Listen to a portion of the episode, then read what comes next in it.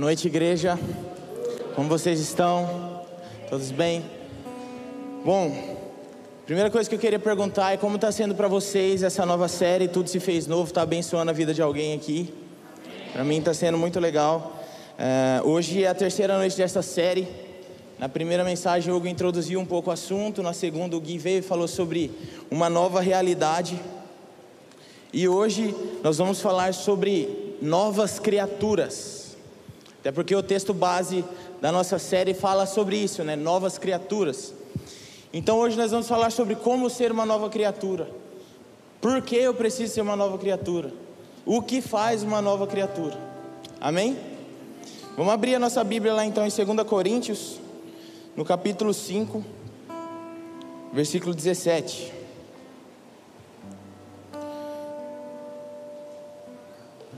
Texto base da nossa série, Tudo se fez novo.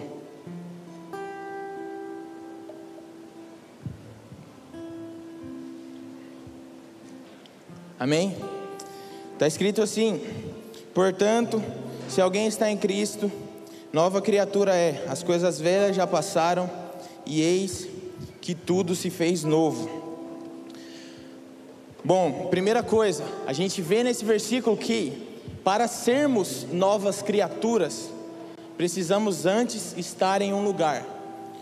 Não em um lugar especificamente, mas melhor dizendo, precisamos estar em uma pessoa. Aqueles que estão em Cristo são novas criaturas. E o que é estar em Cristo? Eu sei que nas duas primeiras mensagens, o Hugo e o Gui já falaram um pouco sobre isso, então vamos só dar uma passada. No versículo 15 desse mesmo capítulo que a gente leu, está escrito assim: que Jesus morreu por todos, para que os que vivem não vivam mais para si mesmos, mas para aquele que por eles morreu e ressuscitou. Ou seja, estar em Cristo é não mais viver para mim, não mais viver pelo, pelos meus interesses e propósitos, mas agora viver os interesses e propósitos daquele que morreu por mim e ressuscitou. Amém? Então isso é estar em Cristo. Agora, considerando que todos nós estamos em Cristo, somos novas criaturas. E meu, por que nós precisamos ser novas criaturas? Será que a gente já não é bom, sendo quem a gente é mesmo? Sabe, será que o Alisson já não é bom, o velho Alisson? Por que é que Deus diz que nós precisamos ser novas criaturas? Quero que você imagine comigo. Pensa lá. Imagina o Steve Jobs, né, porque ele estava vivo lá, ele desenvolvia para a Apple Imagina que ele criou um novo aparelho, o melhor celular que ele já criou na carreira dele. Com a melhor câmera, o melhor som, melhor imagem, melhor definição, o melhor sistema. E ele criou um celular para ser um celular. Amém? Só que entrou um vírus, imagina que entrou um vírus nesse celular, nesse aparelho, aparelho, e agora esse aparelho, esse celular, acredita que ele pode ser um martelo. É uma coisa estranha. A gente até consegue pregar alguns pregos com o celular, você concorda comigo? Mas daqui a um tempo a tela já vai estar quebrada. Daqui a um tempo essa câmera já não vai estar focando mais. A caixinha de som aqui já não vai estar saindo mais som algum. A gente vai estar estragando esse celular, por quê? Porque ele foi feito para ser um celular. Ele não foi feito para ser um martelo. O sistema, esse aparelho, é a criação. Deus é o Criador. E o vírus que entrou nesse aparelho é o pecado. Lá no capítulo 1 de Gênesis, Deus cria tudo. Só que lá no capítulo 3, nós vemos que um vírus entra na criação e altera de alguma maneira, a consciência dessa criação, fazendo ela acreditar que ela pode ser algo além do que Deus criou para ela para ser. E é por isso que nós precisamos ser novas criaturas.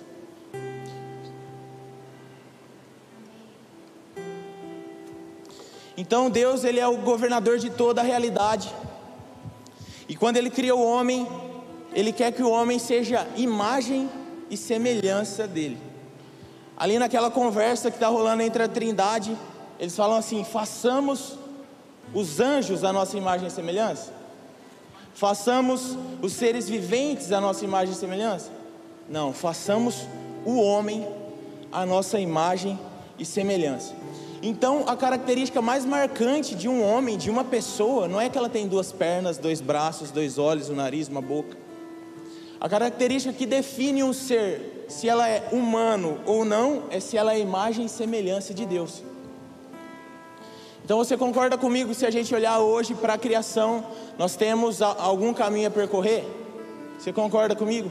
Então por isso nós precisamos ser novas criaturas. E quando esse vírus entrou na criação, ele não interferiu apenas no relacionamento do homem com o seu criador. Mas esse vírus, ele também interferiu na relação do homem com o homem. Nós vamos ver depois ali no decorrer da história que Caim, na primeira oportunidade, mata o seu irmão. Não era só o homem, não era a única relação rompida não era apenas de Deus com o homem, mas agora o homem, ele rompeu também a sua relação com o próprio homem. E também rompeu a sua relação com a criação. Então o pecado nos afetou de tal maneira que hoje a gente vive submerso sob motivações pecaminosas, de tal maneira que a gente nem percebe mais que as intenções do nosso coração são caídas. E é por isso que nós precisamos ser novas criaturas. O pensador vai dizer que nós não temos a consciência do quão afetados, influenciados pelo pecado a gente está, assim como um peixe no oceano não sabe o quão molhado ele está. É algo que tomou conta da criação. E nós vamos ver que esse homem que Deus criou para ser a sua imagem e semelhança, depois que esse vírus entrou, ele falhou nisso. Então é necessário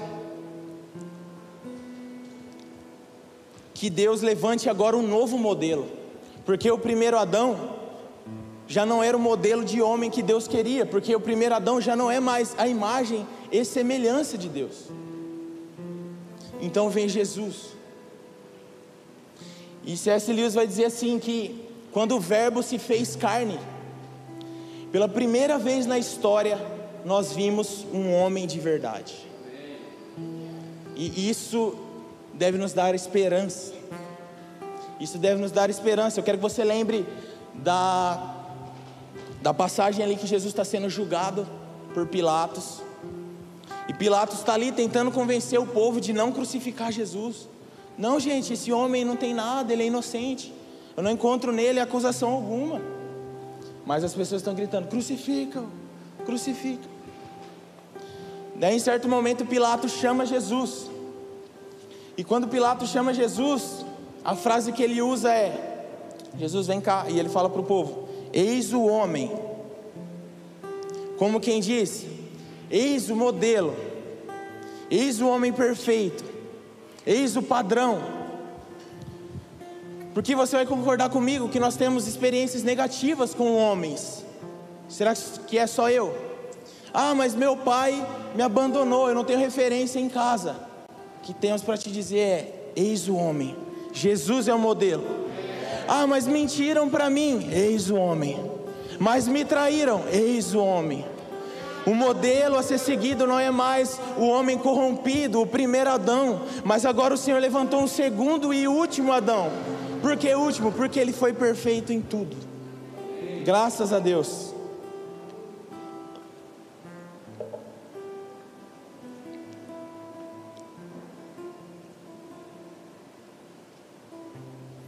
Muito interessante pensar que Jesus ele não veio ao mundo para nos ensinar a sermos anjos.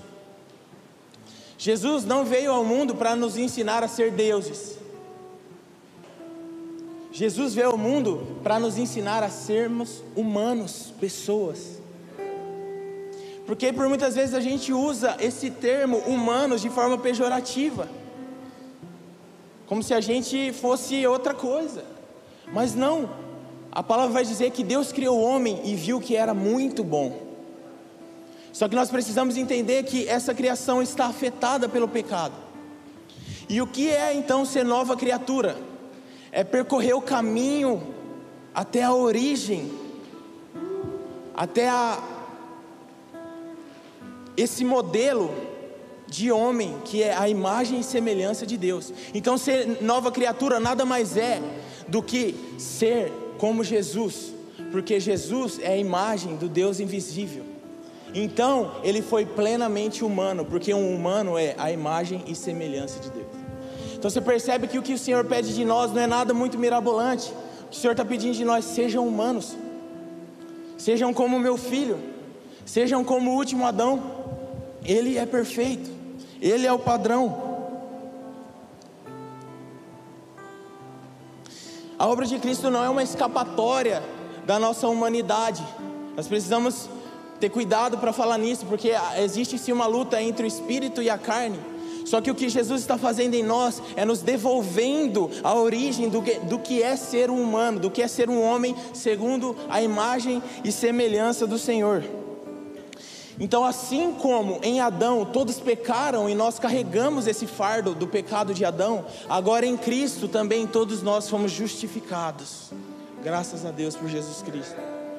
Se em Adão todos estão corrompidos, agora em Cristo todos estão justificados. Então veja bem: se Deus é o criador desse sistema, o pecado é o vírus, porém Jesus Cristo é o técnico de TI.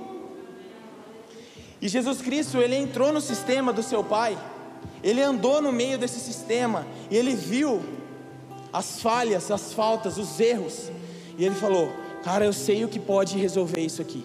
Então ele instalou um antivírus nesse sistema que se chama Espírito Santo.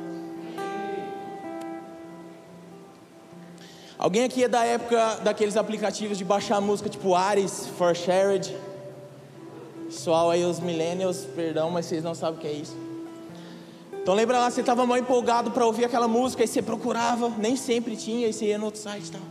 Aí você encontrava, baixava e ficava super feliz. Baixei a música que eu quero ouvir.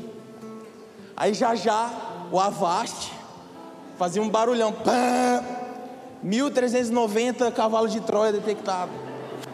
Cara, isso é o Espírito Santo. Essa é a função do Espírito Santo nesse sistema que o Criador criou. Ele nos convence do pecado, ele nos convence da justiça, ele nos convence do justo. Então você vai concordar comigo que toda vez que a gente está prestes a pecar, existe um alerta do antivírus dentro de nós falando: Ó o cavalo de Troia, ó o vírus, toma cuidado.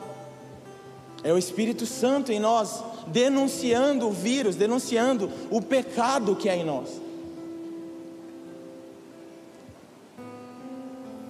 Então o Espírito Santo hoje, ele está limpando de nós toda a corrupção que esse vírus causou. Hoje o Espírito Santo está limpando das novas criaturas o pecado, mas haverá um dia em que o técnico de TI, ele vai tirar o pecado e a morte de toda a criação. Enquanto o Espírito Santo está tirando de nós o pecado, o vírus, estamos nos transformando em novas criaturas. Mas haverá um dia em que Jesus, ele removerá o pecado também de toda a criação. Isso, e o nome disso é novos céus e nova terra. Então seremos novas criaturas agora caminhando sobre um novo céu e nova terra, porque Jesus restaurou todas as coisas.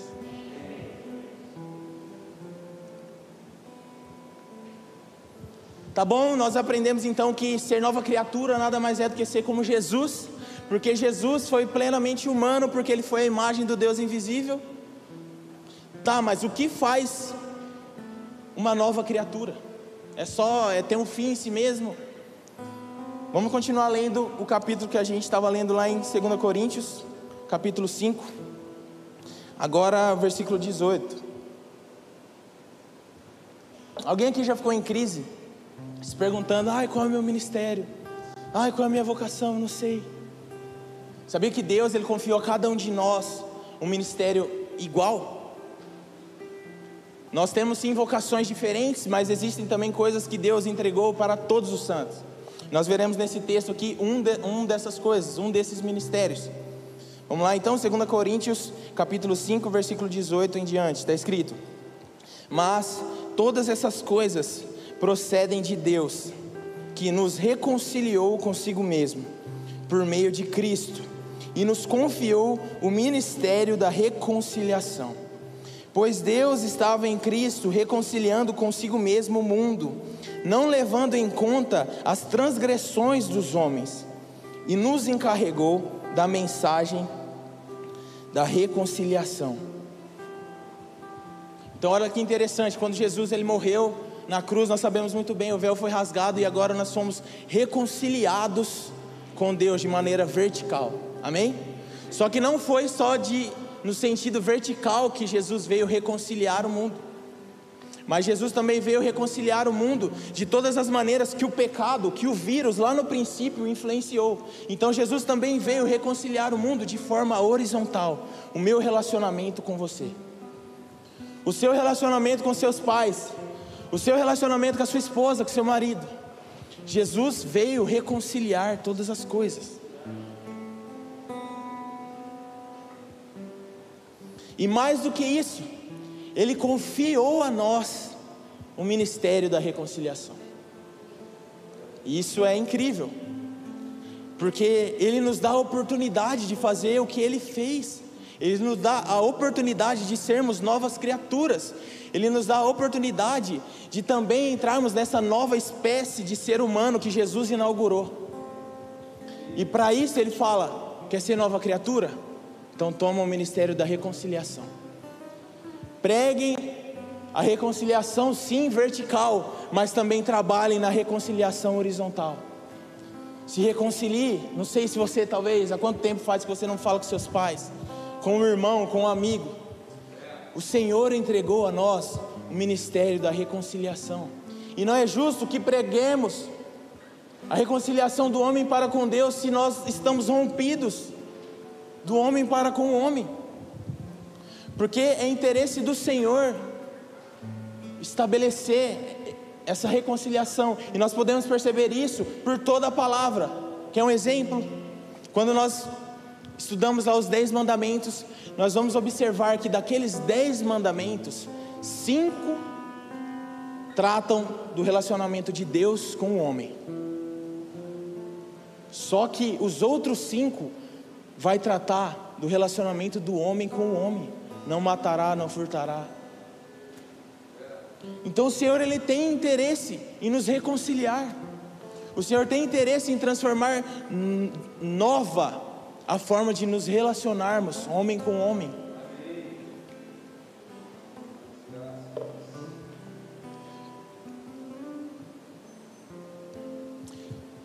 Aqui vai entrar a, a parte mais difícil. Só que nós lemos que para que o Senhor reconciliasse o homem com Deus, ele precisou não levar em consideração o pecado dos homens. E o nome disso é graça, graça de Deus. E nós precisamos dela, amém? Não tem como sem a graça. Nós amamos o fato de que o nosso Deus é gracioso, porque é a única maneira possível de servir a Ele de não ser consumido diante da tua santidade. Só que nós somos terríveis em dar essa graça. Nós somos terríveis em perdoar. Nós sempre nos colocamos diante do Senhor clamando por misericórdia e perdão, mas na hora de que é para a gente perdoar, nós temos muita dificuldade. Imagina só se Deus, para nos perdoar, Ele exigisse de nós toda aquela imensa lista que a gente exige de outras pessoas para perdoar elas. Será que algum dia a gente seria perdoado pelo Senhor? Eu não. Só que o Senhor não se cansa, vez após vez, vez após vez, Ele nos renova, porque Ele é misericordioso, mas Ele também espera de nós isso. Sabe, certa feita Jesus conta uma parábola, a parábola do servo infiel. Um rei, ele queria acertar as contas com os seus servos, então ele chamou todo mundo que estava devendo ali no reino. Então chegou um homem que ele tinha uma dívida muito grande com esse rei. E o rei falou: Vou pegar você e tua família, vou prender até você me pagar. E aquele homem: Não, misericórdia, misericórdia, perdoa essa dívida. Então o rei, muito misericordioso, foi lá e perdoou a dívida. Só que esse homem, ele saiu daquele lugar em que ele foi perdoado, atravessou a rua e viu uma pessoa que estava devendo para ele. E sabe o que ele fez? Foi lá cobrar o cara. Oh, e aí, você não vai me pagar não? Aí a palavra diz que ele pegou no pescoço do cara e começou. Só que aí as pessoas viram que ele tinha sido perdoado, mas em poucos instantes depois não liberou o perdão que havia sido dado a ele. E eles foram lá e contaram para o rei tudo o que tinha acontecido. Então o rei pega-se, ele prende ele, até que ele pagasse aquela dívida que ele jamais conseguiu pagar. Sabe, será que a gente conseguiria pagar a dívida que temos com o Senhor? Não. Então o que ele pede a nós é que sejamos graciosos como ele. O que ele pede a nós é que sejamos novas criaturas, que nos relacionemos de forma nova, porque tudo se fez novo.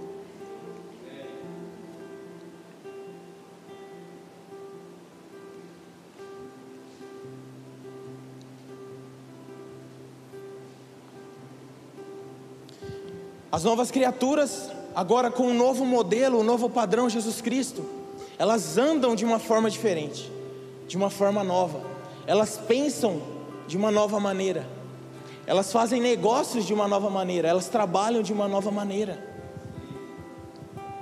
Elas lavam a louça de uma nova maneira, elas dirigem de uma nova maneira. Tudo se fez novo. Não há um milímetro sequer da nossa vida que o Senhor não queira restaurar. Sabe, a gente precisa parar de compartimentar a nossa vida em setores em que Deus pode colocar a mão e que Deus não pode colocar a mão. O Senhor, Ele quer restaurar todo e qualquer canto escuro do nosso ser. A gente precisa se entregar a esse novo do Senhor. Ele quer fazer de nós novas criaturas em tudo, todos os departamentos da nossa vida. Assim como a linha da história é dividida entre antes e depois de Cristo, a linha da, da história da nossa vida também precisa ser dessa maneira. Antes de Cristo, velha criatura. Depois de Cristo, nova criatura. Jesus precisa marcar a nossa vida de forma definitiva.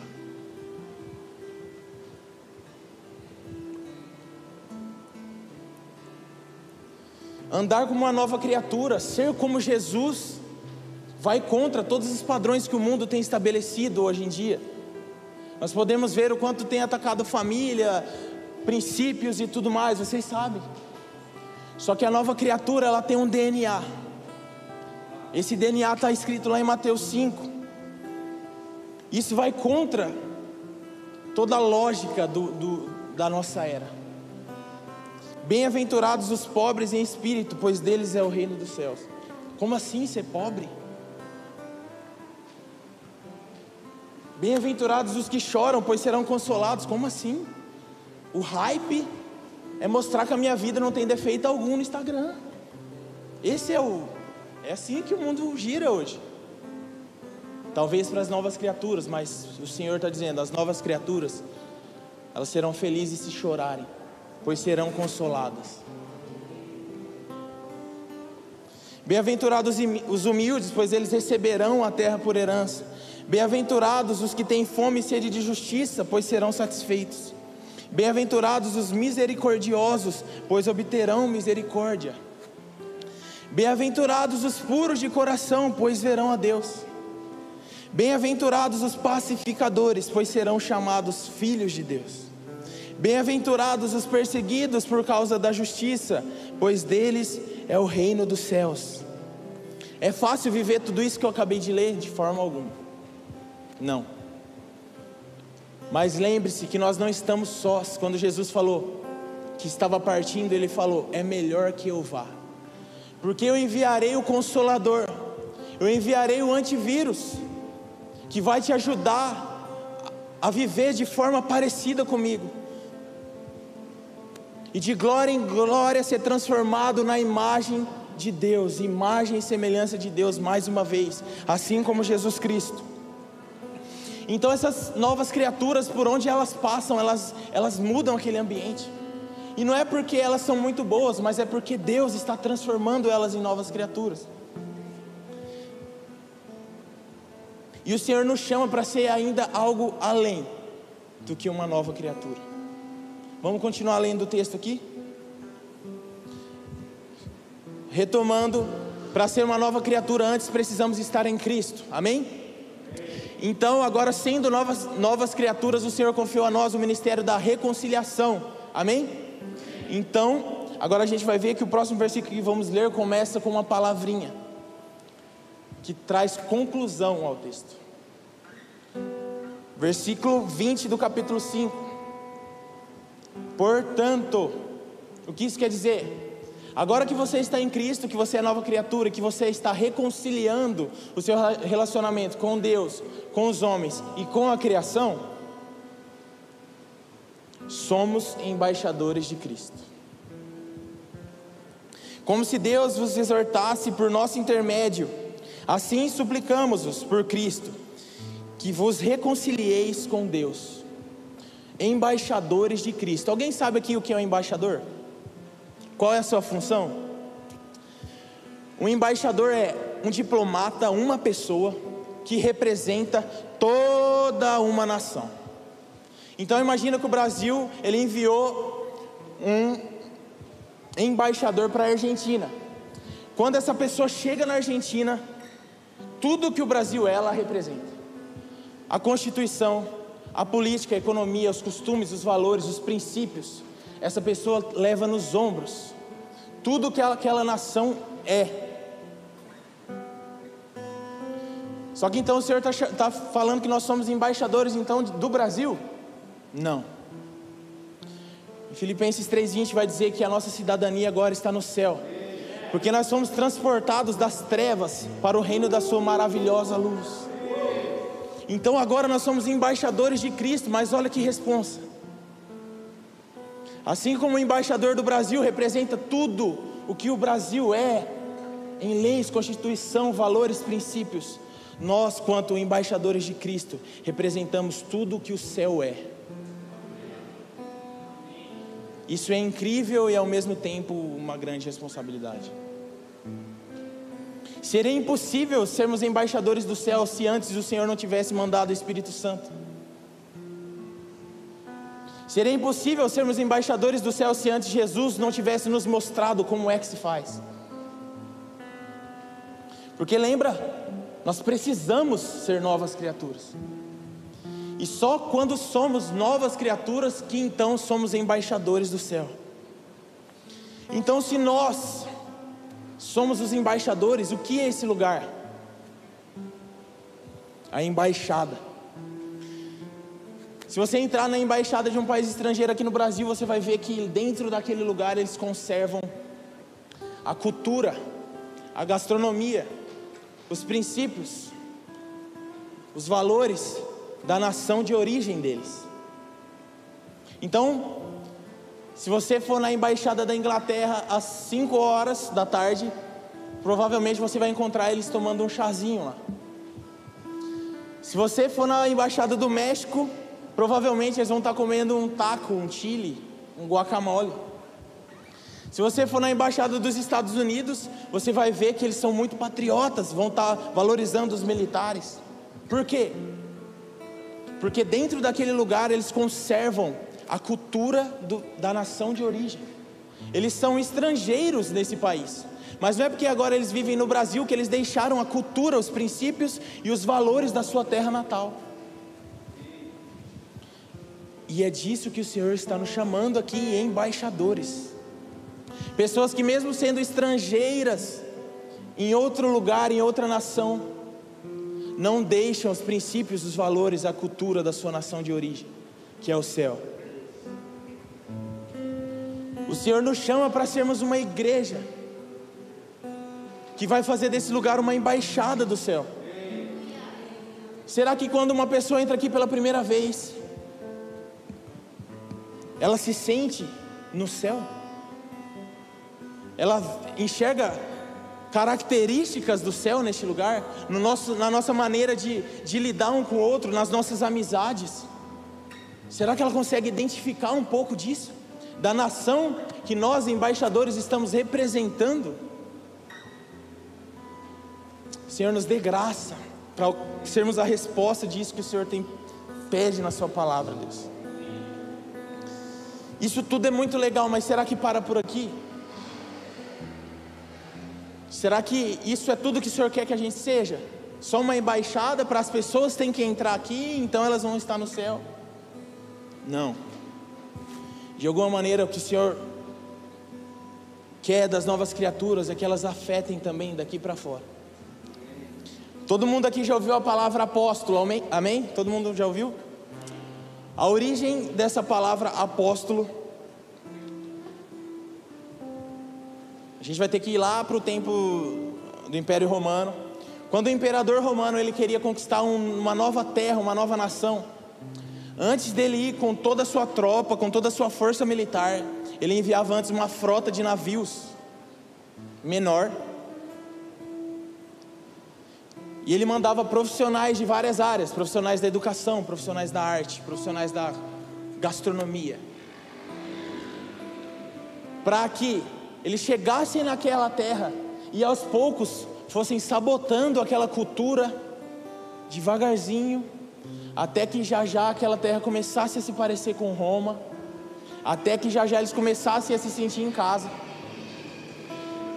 E a maior missão dos apóstolos, que eram como eram chamados essas pessoas que iam até essas nações, a maior missão que eles tinham é fazer com que se algum dia o imperador romano saísse de Roma e fosse para aquela nação que eles foram, ele se sinta como se nunca tivesse saído de Roma. Do quanto aquela cultura está parecida com a nação de origem deles. Com quanto a maneira que eles se relacionam com a música que toca, com a arte, com a gastronomia, com os valores e os princípios parecidos da nação de origem.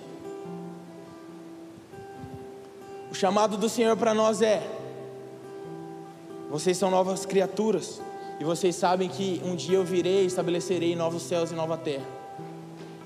Mas até lá, afetem a cultura, até lá afetem a educação, até lá afetem a arte, até lá afetem o mercado de trabalho, para que quando eu vier, eu sinta um gostinho, um pouco que seja do céu.